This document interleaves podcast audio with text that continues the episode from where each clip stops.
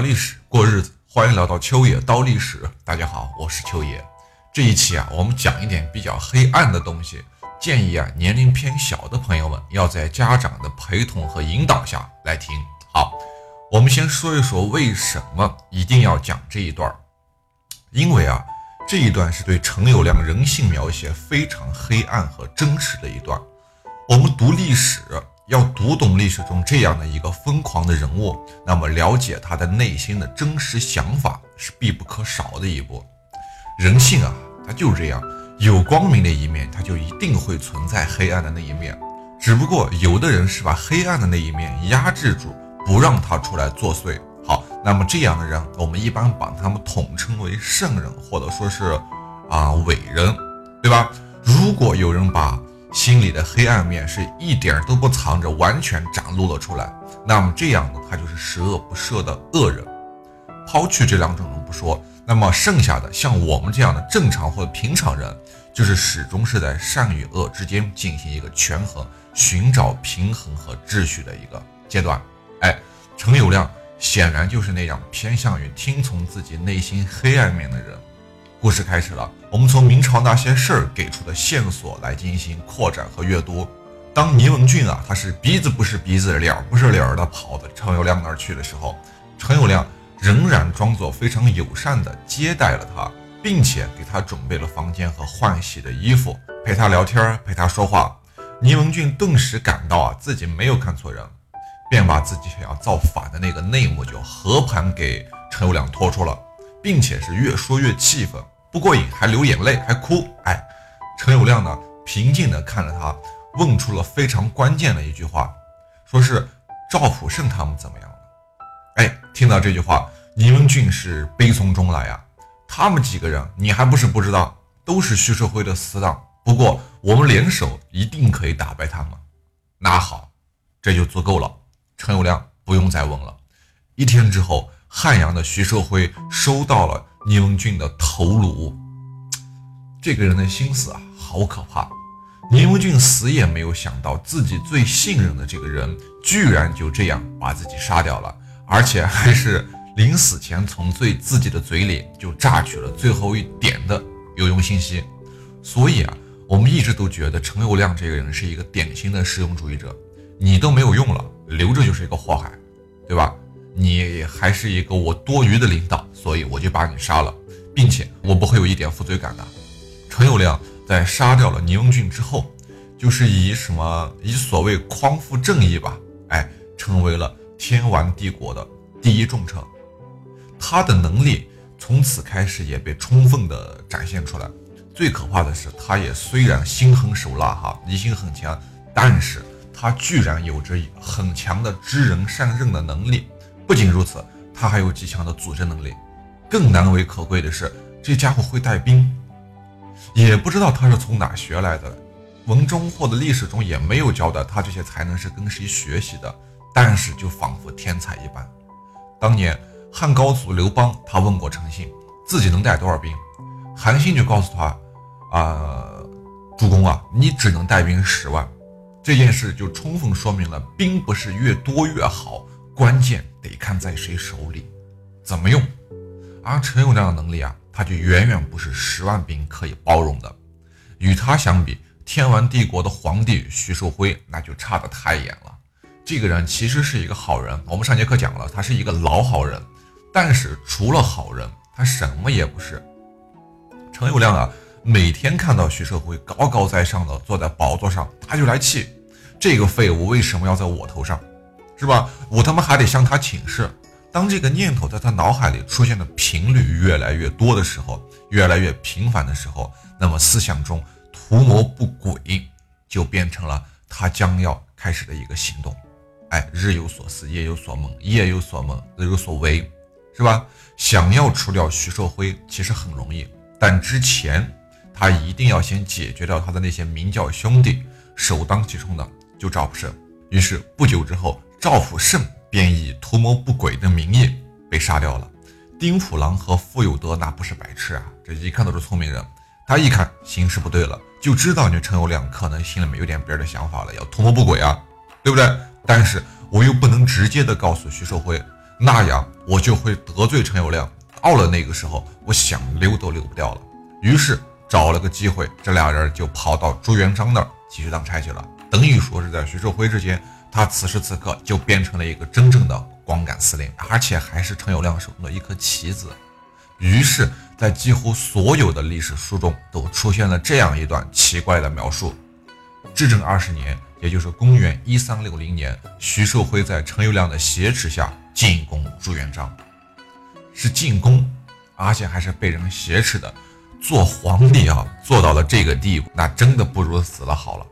但是，基本上没有怎么做过恶的徐寿辉，他并不想死，他怎么舍得，对吧？那么惜命的一个人，此时此刻他的内心可能还在想，自己为啥这么可怜，是吧？明明啥事也没做错，为什么就连活下去的希望都这么难，都这么渺茫，是吧？他把权力交给了陈友谅。他只希望自己可以安安稳稳地活下去，但是陈友谅他是属于那种卧榻之前岂容他人酣睡的那个状态，他是这样的一个人，我是绝对不会放过你徐寿辉的，不杀你只是因为时机没到，仅此而已。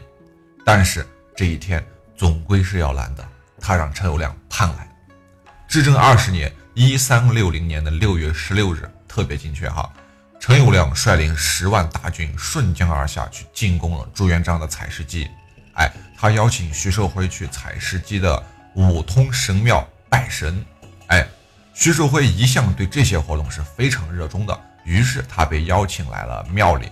当他来到庙里的时候，陈友谅正站在窗前，身边是两个卫士，外面也下着很大的雨。陈友谅没有理他，我估计徐寿辉那会儿多少是有点尴尬的。他走到了陈友谅身边，以一种近乎讨好的语气说道：“我们就要攻打应天了，这都是你的功劳啊！”陈友谅都没回头，只是淡淡的说了句：“可惜你看不到那天了。”徐寿辉就懵了，他不是没有想过这一天的到来，但他没想到这一天会来的这么快，而且还那么残忍。两个人都不说话了，这时候死一般的沉默。徐寿辉的汗和眼泪都下来了，他心中的恐惧就像一只大手将他拖入了无底深渊一般。我把皇位让给你，我做屏障，你看这样行吗？这事儿，陈友亮终于回头了，他以一种难以置信的眼神看着徐寿辉，说出了他一生中最后听到的一句话。你是怎么在这个乱世上生存下来的？卫士上前用预先准备好的铁锤砸碎了徐寿辉的脑袋。徐寿辉倒下的最后时刻，看到的是程友亮那冰冷。好，为什么洗干净了前任老板的血迹，布置好了大殿？因为这个地方马上就要举行新皇帝的登基大典了。至正二十年。一三六零年的六月十六日，陈友谅就在暴风雨中于五通庙登基为帝，定国号为汉，天完政权到这儿完完了。这就是乱世的生存法则。那你徐寿辉，你不懂。陈友谅虽然是一个不折不扣、不讲道义的人，但他却时时是一个敢做敢当的人。他的大汉国年号就被定为了大义。真是够狠的，是吧？弑君夺位的人居然敢把自己的年号取为大义，这又告诉了我们一个信息：这个陈友谅他一定是一个不遵守游戏规则的人，在他眼里，什么仁义道德都是狗屁。你们越是不耻的行为，那么我越要去做，对吧？道学先生们，我就做给你看，什么叫做真正的大义。诚然。这样的一个人，他一定是难于对付的。要对付这样的人，君子的做法往往是不行的，守规矩也往往是不行的。那么，谁能够抵抗这样一个可怕的人呢？张士诚不行，他没这个心思；刘福通也不行，北伐开始了；察罕铁木儿或许可以，但他没机会，他在阻止北伐；李思齐。也不行，他得配合察罕铁木儿的计划。那么看来，在他的周围只有朱元璋了。